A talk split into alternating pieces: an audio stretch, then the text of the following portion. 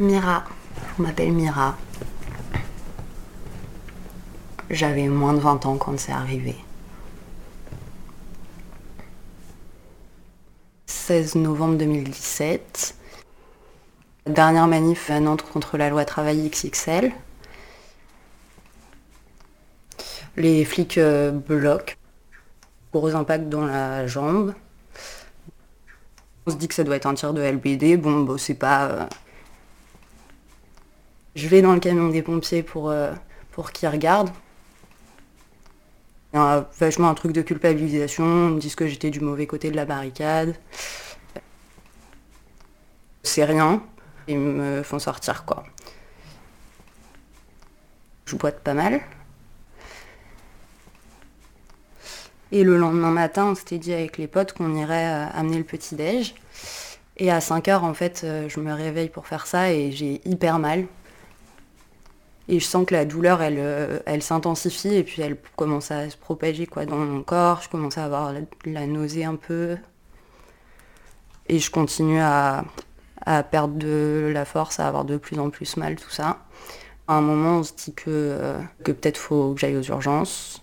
Et là, dans la descente des escaliers, je commence à perdre conscience.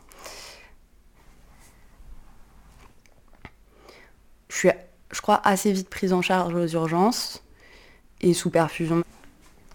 Ils décident dans la nuit de, de me transférer en réanimation médicale. La médecin euh, Drea commence à me dire que peut-être il y a une hypothèse de choc septique. Un choc septique, c'est un peu, comme une gangrène en gros. C'est comme ça que je l'ai compris quand elle me l'a dit, parce que je savais pas ce que c'était. C'est euh, une bactérie qui serait rentrée euh, dans mon corps, qui euh, nécrose euh, par l'intérieur, et du coup, euh, là, mon corps, il est en, alerte totale, donc il y a plein de réactions, dont les vomissements, dont la perte de conscience, et le rythme cardiaque, tout ça. Je suis très vite envoyée au bloc. Ils finissent par se dire que c'est lié à l'impact sur ma jambe et que probablement du coup il y aurait une bactérie qui serait rentrée au moment de l'impact. Ça a été euh, pris en charge euh, un peu au dernier moment avant amputation. Où cette bactérie, elle, euh, elle touche le fascia, ça remonte très très vite au cœur et c'est à ce moment-là qu'il y a besoin d'amputation pour, pour pas aller sur du pronostic vital quoi. Je passe deux semaines en réanimation, pendant lesquelles j'apprends que je- en fait, je fais aussi une complication au choc septique, une CIVD, une coagulation intravasculaire disséminée, des petits caillots de sang qui sont en train de se développer partout dans mon organisme et qui, si on les arrête pas vite, euh, risquent de provoquer un arrêt cardiaque. Donc je fais plusieurs allers-retours au bloc à ce moment-là pour... euh, je suis alitée pendant euh, les deux semaines. J'ai trois perfusions, je suis sous morphine avec euh, chaque opération, euh, donc à peu près tous les deux trois jours, euh, sous kétamine. Un peu un truc de rythme bizarre. La réanimation, on dort jamais. Il n'y a pas trop de nuit, il n'y a pas trop de jour. Puis il y a du bruit, il y a tous les bip bip. C'était la première fois que j'allais à l'hôpital. 12 000 machines autour de toi qui font du bruit, des lumières. Globalement, dans les trois premiers jours d'hospitalisation, entre le 19 et le, et le 21-22, quoi, on apprend et que j'ai failli y passer et que je vais y survivre.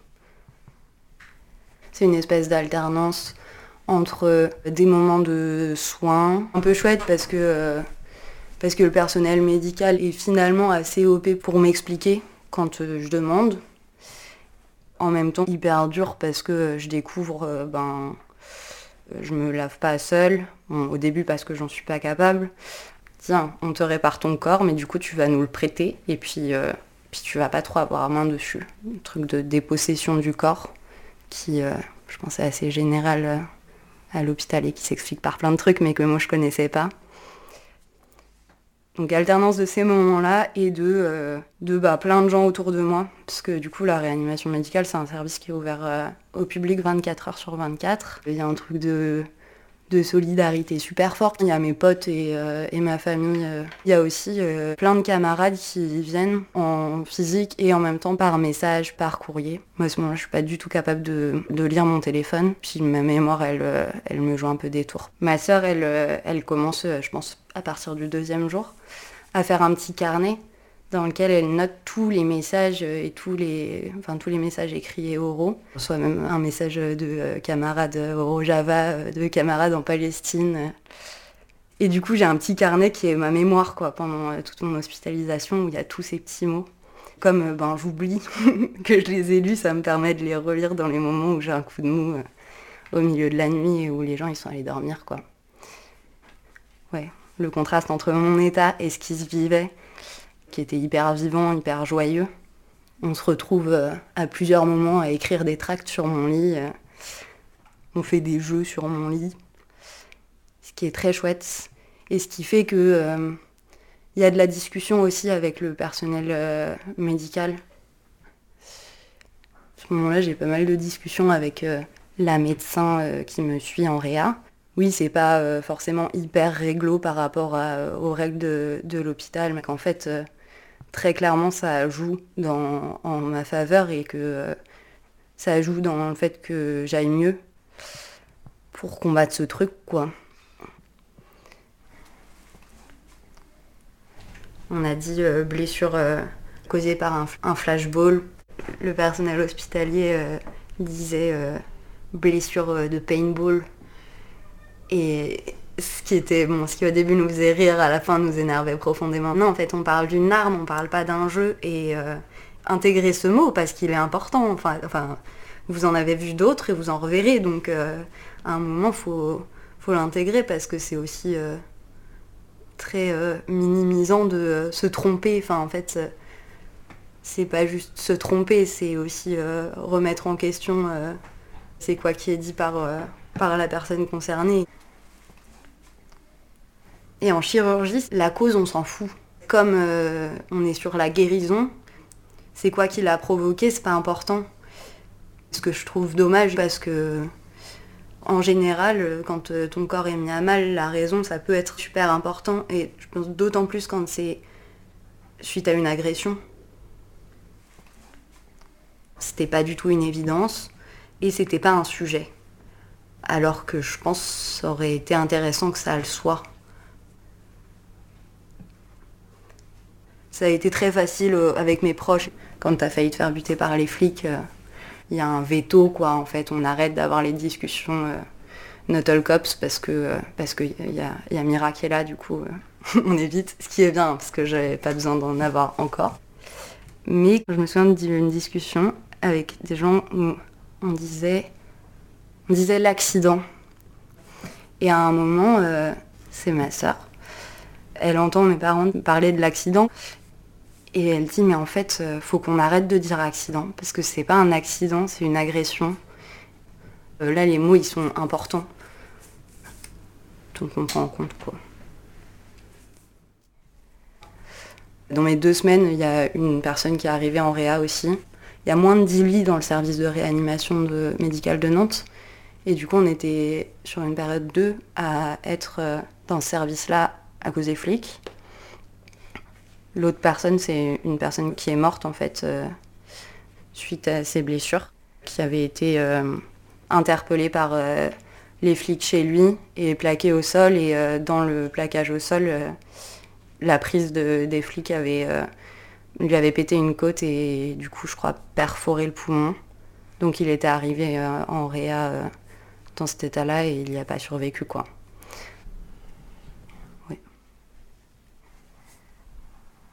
Sur la fin de ma période en réa, les médecins, elles étaient presque plus sur un truc de me dire, ben, en fait, on préfère te garder ici, même si c'est plus une, absolue nécessité, parce que euh, au moins on sait que ici ça va et euh, que, c'est un service qui est moins mis à mal que les autres services de l'hôpital public, parce que c'est euh, le seul service de l'hôpital qui peut pas être en sous-effectif. Mon changement de service, je l'ai su la veille. On dit que je vais être transférée en chirurgie plastique pour euh, réparer le, trou qu'il y a dans ma jambe. J'y allais avec beaucoup d'appréhension parce que j'étais en réanimation et même si euh, le, cadre était super euh, dur, les gens autour de moi peuvent être là autant qu'ils veulent. Il y a un super lien avec l'équipe médicale. Dans mes deux semaines de réa, j'ai parlé avec des infirmiers, infirmières de, euh, des gens qui arrivaient à l'hôpital des suites de violences policières. C'était un sujet facile en fait parce que en fait, elles connaissaient ça. Il y a un infirmier qui même nous a dit un jour, on discutait avec lui et on le questionnait un peu sur euh, du chiffre qu'il pourrait y avoir de nombre de personnes qui, qui arrivent à l'hôpital les suites de violences policières, qui nous dit, bon, en vrai, vous savez très bien que jamais il nous laisserait euh, produire du chiffre sur cette question, mais la seule chose que je peux vous dire, c'est euh, que c'est plus que ce que vous pensez, quoi. On regarde avec la copine, on regarde les murs autour de nous qui sont tapissés d'affiches, il y a des ACAB partout. Vous, vous situez à peu près euh, c'est quoi qu'on peut en penser, du coup, vraiment, vous pensez c'est plus que ce que nous on pense, quoi. Bah oui, oui, c'est sûr, en fait, c'est juste euh, énorme, quoi.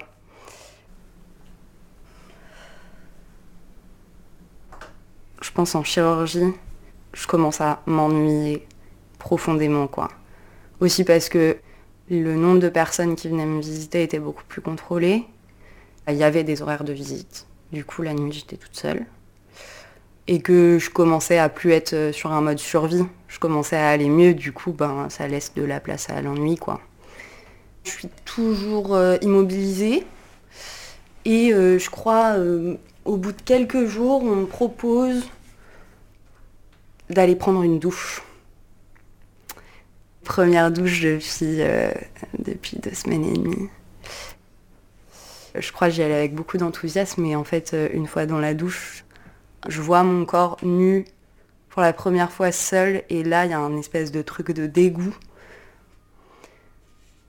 Parce que je suis hyper maigre, vraiment, je reconnais rien, en plus, c'est douloureux, c'est bizarre. Ça va mieux, mais euh, ton corps, il te répugne et le médical, ça te prend ton corps et en fait, ça te le rend pas pareil. Et ça te rend un truc que c'est difficile de se le réapproprier. Et en plus, je pensais que ça allait physiquement, mais sur le retour de cette première douche, je suis tombée dans les vapes sur le chemin. Ça faisait beaucoup, quoi. Mon rapport aux gens, c'était J'étais dans de la grosse reconnaissance de la présence. C'était pas très longtemps avant Noël et euh, ma maman m'a installé euh, un espèce de calendrier de l'avant-sortie au-dessus de mon lit et qui était suspendu du coup euh, au, plafond. Et je montais avec mon lit électrique pour aller chercher des trucs. Donc j'avais un gros truc de reconnaissance, mais l'ennui et puis la saturation d'être alité et tout, ça a commencé à cette période-là à me rendre désagréable. J'ai commencé à donner des instructions aux gens. En fait, je veux pas que vous soyez autour de moi. Je supporte plus que les chaises elles soient autour de mon lit. Faites un cercle à côté, je sais pas, mais je veux pas être au milieu du cercle, j'en ai marre, je peux, peux plus. Euh. Ma sœur m'a raconté euh, après, elle est sortie avec euh, un ami de l'hosto et genre elle était, ils étaient dévastés quoi. Puis en fait, après quelques bières, ils se regardent et ils se disent si elle nous crache à la gueule, c'est que ça y est, elle a la force de le faire. Genre on m'annonce autour du 10 décembre que, je vais pas tarder à sortir. Et on me dit que ma sortie sera le 13-12.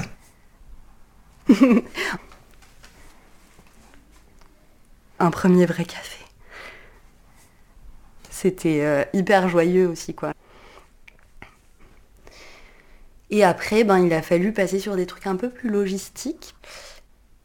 Le mois chez mes parents, c'était euh, du gros repos.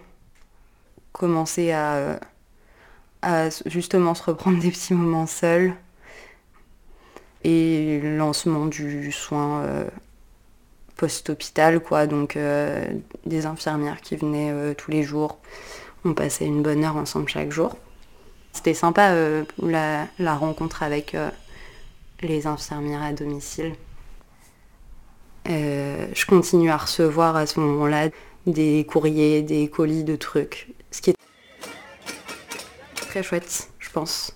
Parce que même si c'était vraiment pas cool l'hospitalisation, en fait la sortie de ce moment où tu as toujours des gens qui prennent soin de toi, un bouton et euh, dès que tu as un problème, une question, tu sur le bouton, il y a quelqu'un qui vient. La sortie de ça, c'est pas facile. Et c'est assez classe que les potes aient anticipé un peu ce truc-là et qu'il y ait quand même une continuité sur la présence. Parce que je pense que j'en avais besoin. Et puis après ce mois-là, j'avais extrêmement envie de rentrer à Nantes. J'avais pas foutu les pieds dans Nantes depuis deux mois et j'avais envie de revenir à la normale. Du coup, on a déménagé. Il y a eu un peu cette routine pendant six mois et euh, pendant ces six mois, je m'étais très vite dit que j'avais un enjeu fort à retourner en manif vite. Je voulais pas que cette expérience-là, elle me bloque. Je crois qu'il y a eu une manif contre les violences policières genre en janvier et j'y ai été quoi. Et ça, a été vécu de manière facile. Jusqu'à euh, une grosse manif grosse manif euh, qui pète bien. On s'est retrouvé à plein de gens keblo contre les grilles, euh, entre les grilles de la voie de chemin de fer et les camions de, la CDI. On était plein plein de gens et, c'était hyper speed comme moment.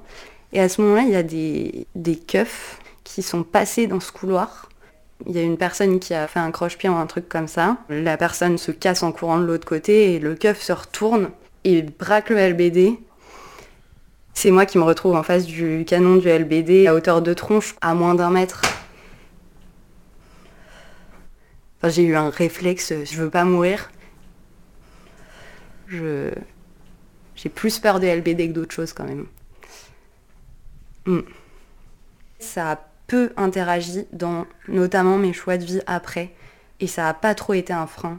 Je pense d'avoir beaucoup de discussions avec des personnes qui avaient vécu euh, des mutilations euh, qui avaient marqué leur corps et marqué leur vie. Ok, c'est comment qu'on continue à militer avec ça. Je pense un des moyens euh, de fluidifier ça, ça a été de cristalliser sur le rapport au LBD.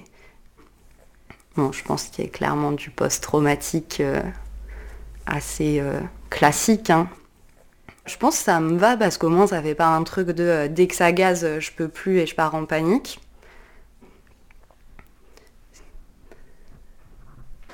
Et je, pense que c'est plus mon rapport au médical qui a changé. Parce que oui, en fait, la police, j'étais déjà assez claire. Je sais pourquoi j'ai peur. Je trouve la peur, elle est légitime, elle est normale et même elle est saine. Alors que le rapport au médical, tous mes premiers rendez-vous médicaux, c'était vraiment difficile d'y aller. Aller à l'hôpital pour euh, voir mon chirurgien, pour faire euh, du suivi euh, de la cicatrisation, c'était hyper dur. Mi-culpabilisation, mi je vais te faire des espèces de petites blagues comme si je te connaissais. Si t'es blanc-blanche et que tu t'es fait mutiler par la police, c'est forcément que t'habites sur la ZAD. Et il y avait ce côté-là qui m'énervait, mais en fait, il y a il y a une appréhension des rendez-vous médicaux qui a commencé à, se créer. C'est que autour de ces moments-là, j'ai de l'angoisse. J'ai des trucs euh, de. Je vais. Ouais. Je pense une peur qu'on me reprenne mon corps là, où euh, on va pas me demander mon avis, on va me toucher sans me sans me, sans me demander avant. C'est une peur qui, je trouve, est relativement rationnelle et en même temps, elle me submerge. Ça me demande de l'anticipation à rendez-vous médical, quoi. Mon corps me dégoûte un peu. En plus, vraiment, une greffe toute fraîche, c'est dégueulasse. On dirait un steak saignant intégré dans ton corps j'appréhendais, je pense, mon, rapport à l'intimité. Je pense que j'appréhendais beaucoup la sexualité. J'ai peur qu'il se repasse ce truc euh, qui est on te prend ton corps et on en fait ce qu'on veut. J'ai vraiment souvenir de. Aussi, j'arrive pas à imaginer que mon corps puisse me procurer du plaisir vu tout ce qui vient de me faire euh, m'en faire baver quoi. Ça s'est revécu euh, après, mais ça a pris du temps. Il y a besoin de trucs qui me fassent reprendre de la confiance d'une nouvelle manière et de se dire on peut expérimenter avec le corps et que ce soit une source de plaisir.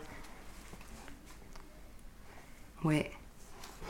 Ça, c'est venu réveiller d'autres événements, euh, je pense, traumatiques dans ma vie, principalement autour de la sexualité et euh, d'agression sexuelle. Enfin, je pense qu'il y a une sexualisation très très forte des meufs. Ma sexualité, elle a été, euh, comme une majorité de meufs, assez chaotique. Probablement, j'ai eu des traumas sur la sexualité, ça paraît pas complètement absurde d'émettre cette hypothèse, et que pour autant, ben, à moins que moi je les verbalise, cette euh, blessure machin, c'est un trauma qu'on m'a reconnu comme traumatisme. C'est un trauma légitime. Mais en fait, dans ma tête et mon corps, il y a d'autres événements qui, viennent se raccrocher à ça, qui sont largement antérieurs. Donc il y a ce décalage-là aussi, je pense, les traumas légitimes et, et évidents, et puis des traumas qui, en fait, moi je trouve, sont tout aussi évidents, mais euh, plus intimes. Enfin, il y a un espèce de truc comme ça, de genre ça a trait à la sexualité, du coup on en parle moins. Enfin, euh, voir un blocage important et euh, des nœuds importants là-dessus, ça me faisait chier quoi. Du coup, ça m'a fait beaucoup envie de, de travailler ça et d'avancer là-dessus. Et donc ça a aussi mis une place encore plus importante à la sexualité dans ma vie, je pense.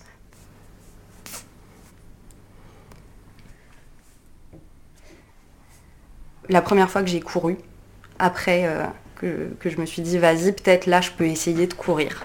En rentrant d'une soirée euh, dans les rues de Nantes euh, à pied chez moi, j'ai couru et c'était trop bien. Je peux faire ça, je peux choisir ce que j'en fais et ça marche.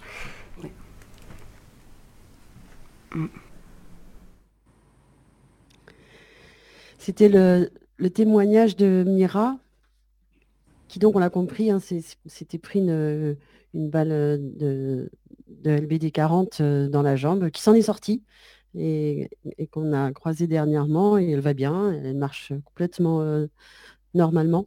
Euh, et, on, va, on va enchaîner avec un plateau avec Belbucher, mais avant, oui, j'ai juste rappelé euh, les radios qui nous, qui nous relaient. L'écho des Garrigues à Montpellier, l'écho des cabanes dans Gers, Radio Piquet à Brest, Radio Panique Bruxelles, Cause Commun le, dans le Lot, Radio Camarada sur le web et Jet FM.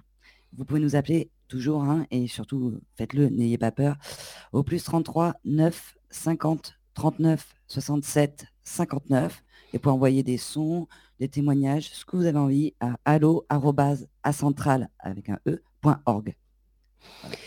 euh, on te retrouve, Bellucci, on, a...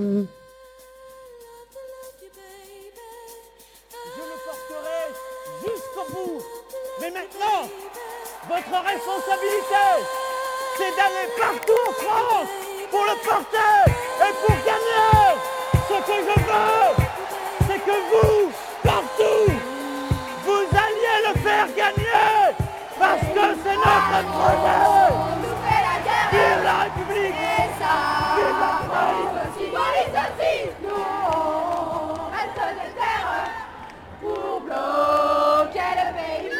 Vous savez, quand il a fallu sauver Notre-Dame, il y avait beaucoup de monde pour être ému. Là, il faut sauver l'hôpital public qui est en train de flamber à la même vitesse que Notre-Dame a failli flamber. Ça s'est joué à rien. Et là, en ce moment, ça se joue à rien. Voilà, j'ai pas d'autre chose à dire pour l'instant. Donc je compte sur vous Ah oui, vous pouvez compter sur moi. L'inverse reste, reste à prouver la centrale. Bonjour Beloussé. Bonjour Naïs, bonjour à tous. On s'est parlé il y, a, il 15 jours. Oui. Sur cette antenne, sur la centrale. Et euh, bah, tu nous as expliqué un petit peu la situation euh, de, au Brésil. Euh, et le, et la, crise que, génère pas seulement la, maladie, mais aussi l'incurie du gouvernement de, et, de Bolsonaro. depuis, je crois savoir que bah, qu'il y a des choses qui ont bougé au gouvernement. Le ministre de la Santé est parti, je crois. Est-ce que, est que tu peux nous, résumer un petit peu les, événements de ces, deux dernières semaines et ce que ça implique? Oui. Euh, on peut commencer un peu à, dire que le pire qui passe au Brésil, ce n'est pas le coronavirus, mais c'est justement euh, comment euh, le gouvernement a fait l'affrontement de cette maladie, de ce virus? D'abord, il y a eu cette contradiction entre le gouvernement central, le président lui-même, Bolsonaro, qui suivait ce que Trump disait, mais son ministre euh, de la Santé, même s'il était un type aussi de, l'extrême droite, il a dû accepter euh, une affrontation euh, de cette situation d'un point de vue très, très correct. Il a suivi les orientations de OMS, de la grande majorité des, pays, en, prenant les confinements et toutes les, préservations qu'il faudrait. Il y a une contradiction assez grande. Euh, lui, il, avait un certain appui euh, au, gouvernement, mais à un certain moment, le président a, imposé sa, force et, a exigé sa démission. Ça, il y a quelques deux semaines. Euh, et a mis un ministre, euh, Taishi, qui c'est un, ministre qui il, avait dit qu'il avait suivre les orientations de l'ancien ministre, mais il n'a pas fait ça. Hmm. Tout le monde il savait déjà parce qu'il était bien attaché à Bolsonaro. Donc il a commencé à changer doucement euh, les orientations des, confinements et comment se préserver dans la situation. Euh, et, en plus, il y a d'autres contradictions au Brésil parce que nous sommes une république euh, fédérative dont les États ont aussi certains pouvoirs, c'est comme aux États-Unis, et même les, maires ont aussi des pouvoirs. Euh, donc il y a eu des, situations où l'État avait une position contraire au ministre et on préfère une troisième position. Donc c'est les chaos comme on avait dit auparavant du point de vue des, orientations au public. Et dans des moments comme cette situation, la première chose que le gouvernement il faut passer, c'est la confiance de comment on va faire l'affrontement. Et ça n'a pas passé au Brésil. Juste au contraire, euh, le gouvernement il faisait des, des, diversions euh, politiques des médias pour euh, attirer l'attention dans d'autres domaines, soit en, démissionnant un ministre, tout après un autre ministre, euh, avant-hier, le ministre de la Justice, qui sont mêlés, sont, sont, des bagarres sienne, sont des bagarres, des disputes entre eux-mêmes. Pour, pour, en vrai, le président Lula même a dit, avec tous les, mots, ils sont des bandits. Ils sont des bandits là-bas. Ils sont des gens qui sont mêlés avec les, les milices qui font des protections, des protections entre guillemets, euh, pour des populations et, demandent de l'argent pour ça, euh, sont des gens euh, liés à des assassinats, sont des gens qui ont, tout des pires qu'il peut y avoir dans une société. Ils n'ont pas seulement une position de droite classique, ils ont une position vraiment euh, de, l'anti-humanisme. Hein. Et ce sont ces gens-là qui commandent le Brésil aujourd'hui. Donc, euh, la situation encore euh, avec les, coronavirus, elle n'est pas encore gagnée, bien qu'en certains cas, ça commence à... nous sommes maintenant dans une... Dans une le pic, ça a commencé les pics de, de, coronavirus maintenant. D'ici jusqu'à midi, un mois, il y aura la situation pire. Euh, et, des analystes, des spécialistes qui sont là, parce que nous, nous sommes confinés, on, peut avoir comme sont les choses. il faut croire dans les données officielles et d'autres euh, qui apparaissent.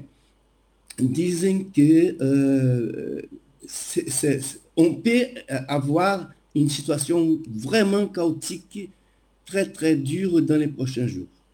surtout dans, des zones de favela. C'est ce que j'allais te demander, c'est quelle euh, possibilité de, vision vous avez, vous les, particuliers? Toi, tu es à Rio, tu es, euh, confiné parce que, parce que tu t'auto-confines, quoi. Et quels moyens vous avez euh, de, de, savoir ce qui se passe dans les hôpitaux et dans les zones particulièrement à risque où il y a une grande proximité comme dans les favelas Il y a les réseaux par Internet et aujourd'hui, ça, marche. Donc, on a, on a certaines informations.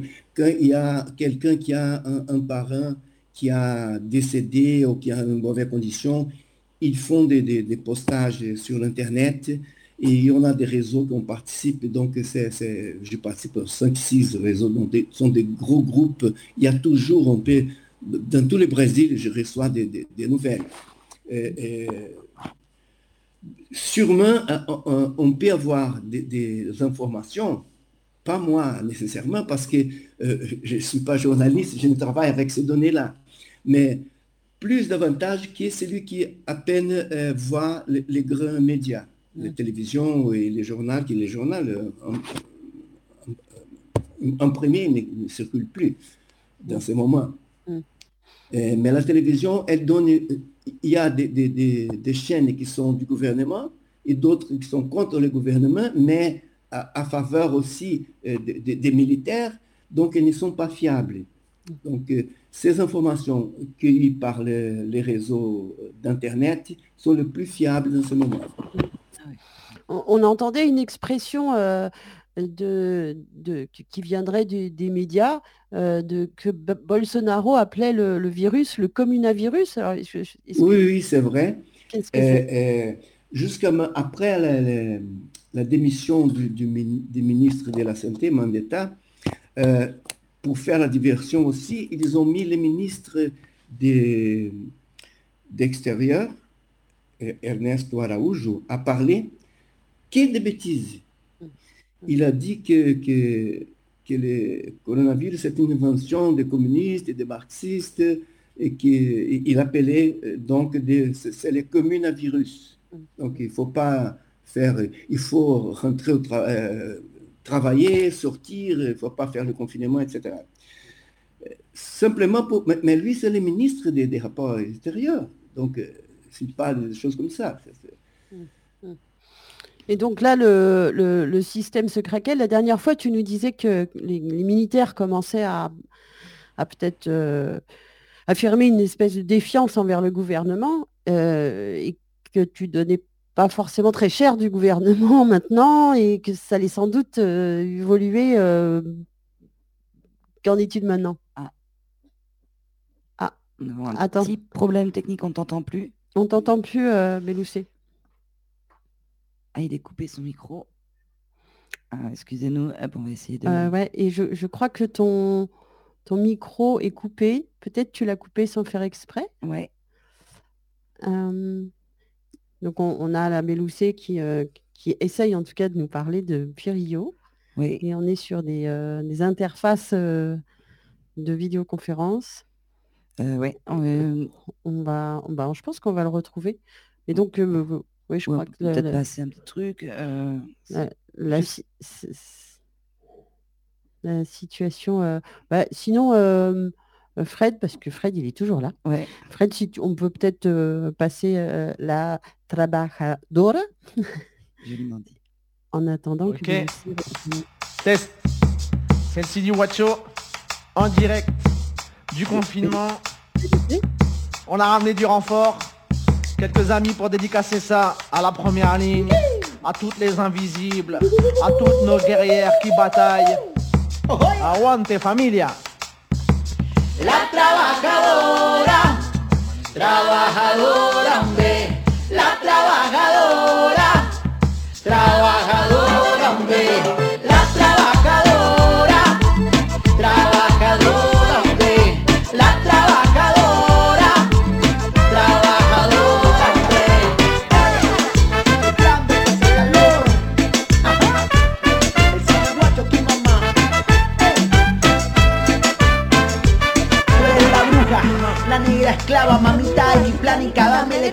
botánica, arriba del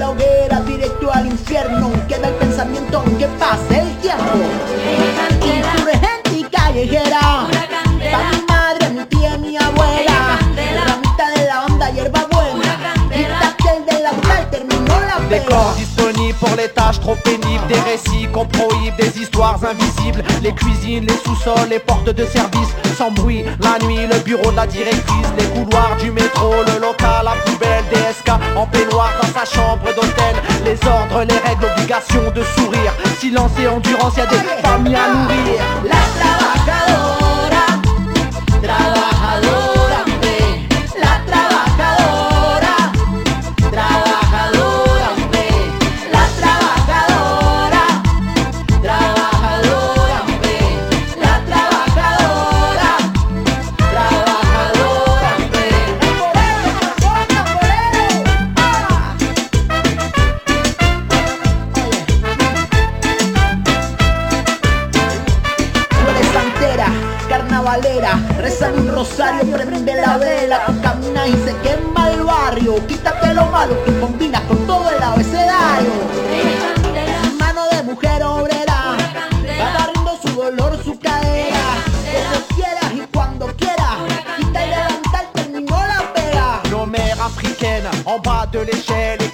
équilibre naturel, logique criminelle, les regards de travers, les salaires de misère, les heures supplémentaires et les chefs autoritaires, mon salam aux guerrières en grève qui bataillent, fierté et dignité pour faire plier les canailles, africana, hermana, morena, l'ouvrière, mon texte, ma voix à jamais solidaire. La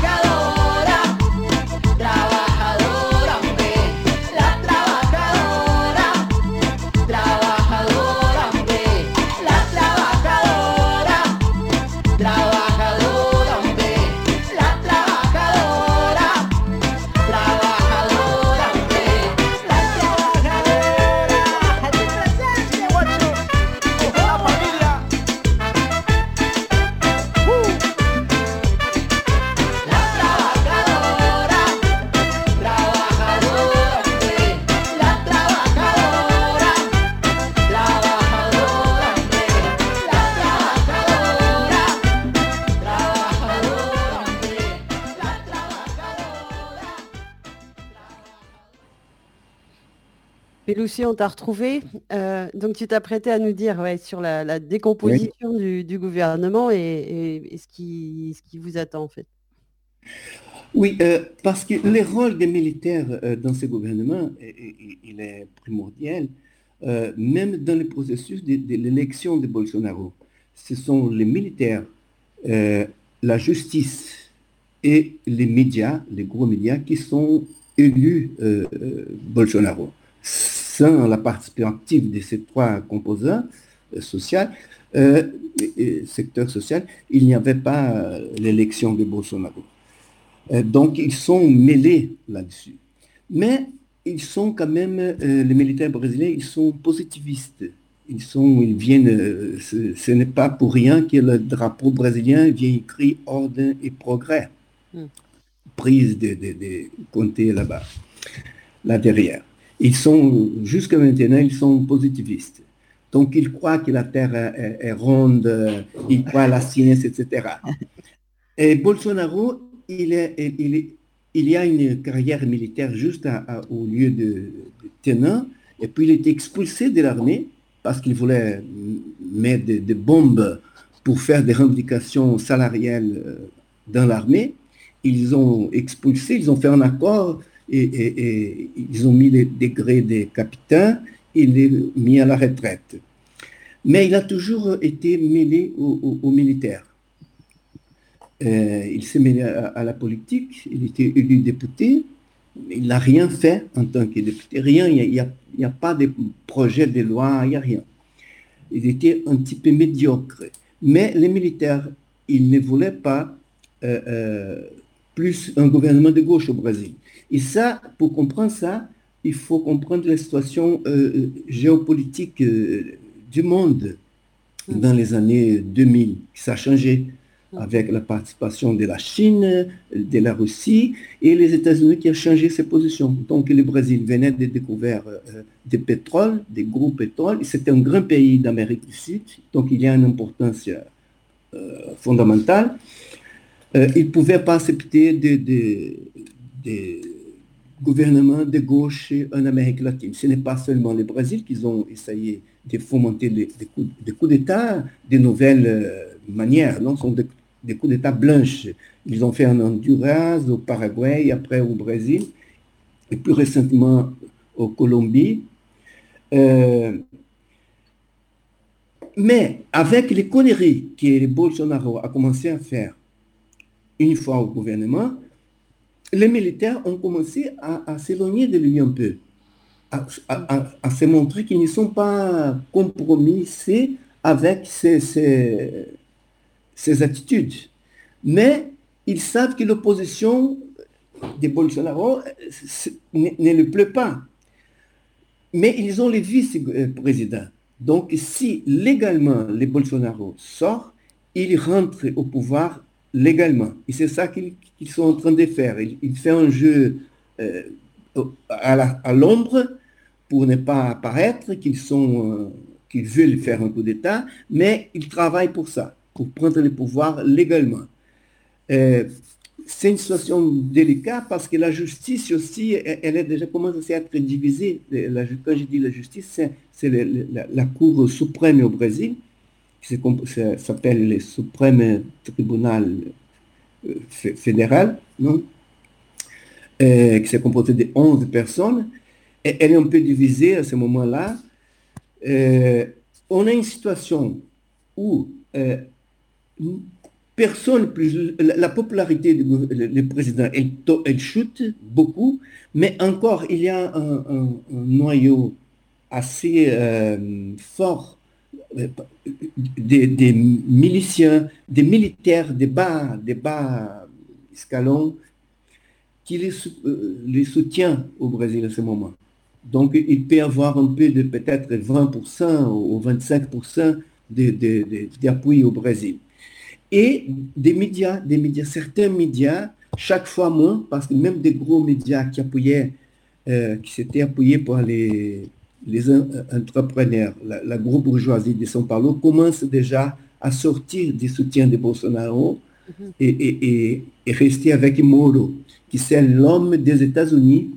C'était un juge, c'était un juge qui était créé par, par les États-Unis, par la CIA, directement euh, pour faire tous les processus contre, contre l'EPT et contre Lula. Mhm. Ça, c'est l'homme de... Ça, c'est déjà bien connu. Il y a, plusieurs divulgations, euh, des recherches, etc. Euh, quand il y a eu une revue d'investigation américaine quand même qui a fait, qui a dénoncé les, les, promiscuités de ces juges avec les procureurs et la police, euh, la première chose, ils ont mis ça dans le réseau social. Euh, lui, la première chose qu'il a fait, c'est aller, il, il, était ministre déjà de, la justice. Il est allé aux États-Unis pour une réunion secrète avec la CIA. Mm-hmm. Donc, c'est un homme qui... Euh, rappelle-nous son nom Moreau, Sergio Moreau. Mm. C'était le juge qui a mis en prison Lula, qui a fait beaucoup d'irrégularités. Euh, euh, et puis, quand euh, c'est lui qui, a, fait l'interdiction de, de, Lula d'être candidat à président. Et la première chose qu'il a fait après que le Bolsonaro a gagné, c'est il, était abandonné les carrières de juge pour devenir ministre. Mm-hmm. Mais il voulait un poste au, Suprême fédéral tribunal comme juge, parce que c'est plus, euh, plus degré. Mais il n'a pas réussi avec Moreau, il y a eu des bagarres avec ce sujet-là. Il est, avant-hier, il était démissionné. Donc, il a fait plusieurs accusations contre Bolsonaro, assez graves, assez graves, mais même contre lui, il, il est aussi con aussi, il est comme Bolsonaro, il n'est pas très intelligent, parce qu'il a fait des accusations contre euh, l'autre, mais en s'accusant en même temps, en disant qu'il avait demandé des choses euh, illégales hmm. euh, à profit de lui. C'est une fois qu'il s'est ministre, il a dit, non, je, ne vais rien, je n'ai rien demandé, rien demandé, sauf que j'ai demandé si, si, si passe quelque chose à moi, qui vous garantissez une, une, pension à ma famille. Mm. Mm. Et ça, un, juge qui était postulé comme ministre de la Justice. Mhm. Et lui, il a dit à la télévision, il fait deux jours ça. Et il a, il a nommé, été nommé juge. Donc, sûrement, cette question a été acceptée par le président. C'est grave aussi, et c'est grave pour lui, parce qu'il demandait une, en faveur euh, dans l'État. C'est un crime au Brésil. Des, deux, euh, possible de peine de 2 à 12 ans de prison. Euh, donc, on continue une, une, une crise assez grave au gouvernement assez grave. Ce n'est pas une crise euh, facile. Et en plus, il y a cette indécision. Ça continue parce que nous avons déjà euh, plus de 4000 morts de coronavirus et, plus de 25, près de 25 000 euh, cas infectés. Donc, et on atteint, la situation va être pire dans les prochains Maintenant que ça a commencé à, toucher les, couches les plus pauvres de la société. Oui, parce qu'on n'est pas sûr euh, du nombre de morts exacts, j'imagine. Oui, oui, ça, ce sont les données officielles. Mais il, y a des, plusieurs sources et des universités, etc., qui disent que c'est trois fois plus que ça. C'est ça, 4000 morts, ça paraît la population au total au Brésil, elle se monte à combien? Nous sommes 220 millions. 220 hmm. millions. 4 000 morts, euh, peu, ouais. mais, mais nous avons 90%, euh, euh, presque 95%, non, 85% qui habitent en ville. Donc à la campagne, il n'y a que 15%. Et, et, nous avons des gros villes au Brésil qui, qui hmm. sont vraiment Rio, São Paulo, Belo Horizonte, Salvador, euh, sont, sont des villes, euh, sont des gros villes, non? Et donc, comment euh, se porte l'opposition à gauche?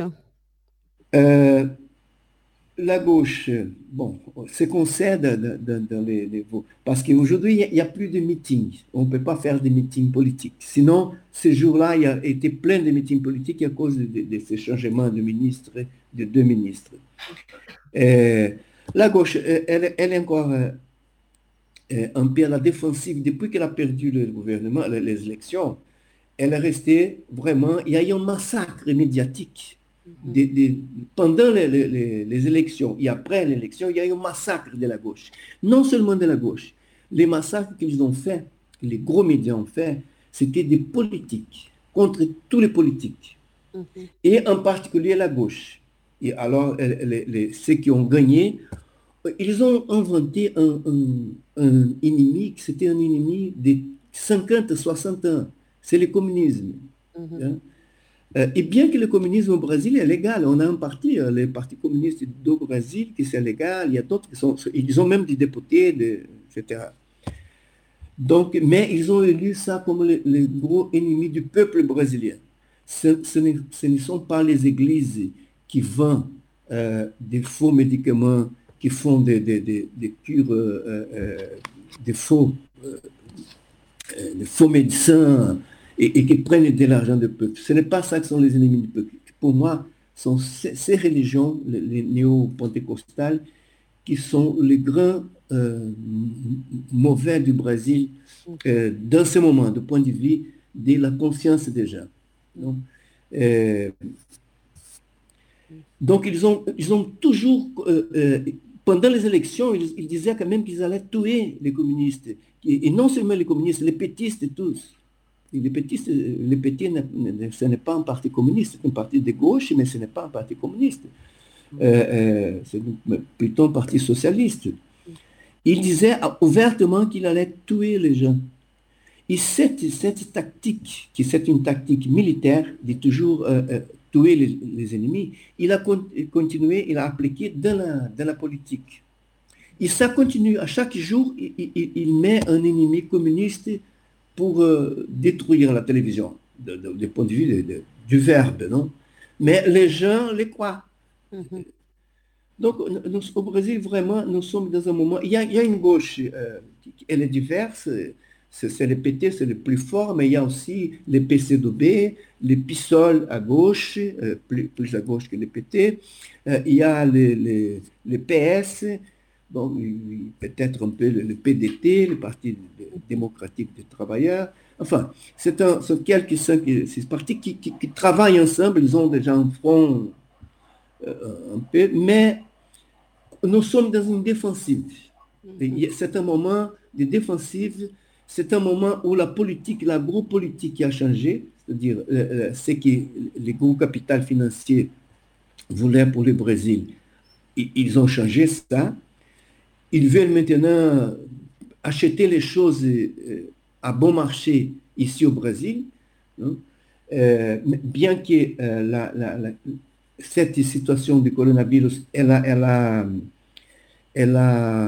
fait changer un peu les affaires parce qu'il y a une insécurité maintenant. Nous ne savons pas qu'est-ce que, qu'est-ce que, qu'est-ce que ça va donner, quand sera la fin de cette pandémie et, comment ça sera après?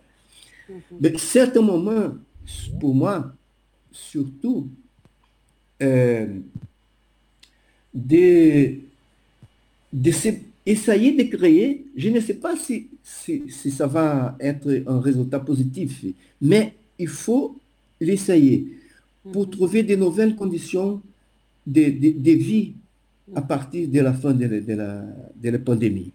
C'est ça qu'il faut changer. Des nouvelles solidarités entre toutes les populations, et non seulement dans certains pays, mais entre tous. Parce que si, nous voulons faire des pas en avant pour détruire le système qui est en train de donner des préjudices, euh, euh, préjudices euh, à nous, nous devons créer, créer des, nouvelles façons de vivre. C'est un, défi assez difficile, mais c'est ça le défi de la gauche dans ce moment.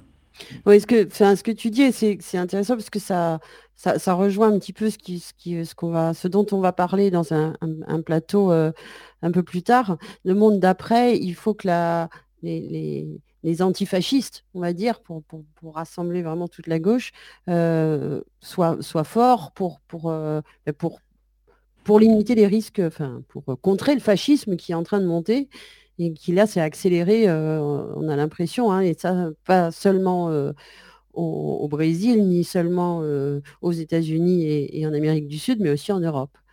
Et il y a un espèce de reflet là qu'on voit en, observant le, le Brésil de, de, ce qui se passe ici en Europe. Oui, oui, sans doute. Il, faut avoir une... Dans un moment où nous avons une facilité de communication, mm-hmm. euh, comme jamais il a eu de l'humanité, euh, la gauche, de mon avis, elle est moins unie qu'auparavant.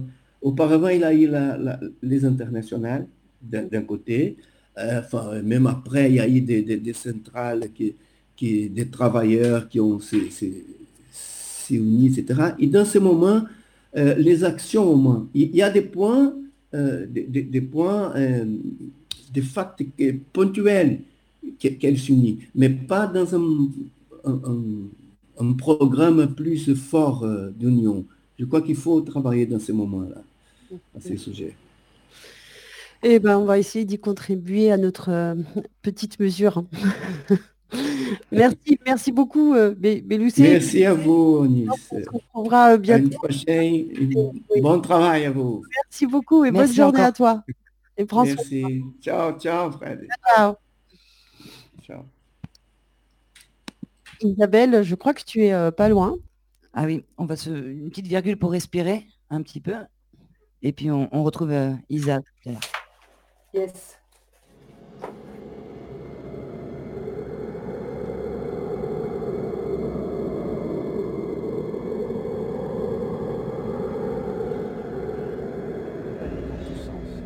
Nous devons tous avoir l'esprit de responsabilité. Il ne faut pas que les fausses informations circulent à tout va. Et en restant chez vous, occupez-vous des proches qui sont dans votre appartement, votre maison, je suis Donnez des nouvelles, prenez des nouvelles. Lisez. Retrouvez aussi euh, ce sens de l'essentiel. La centrale.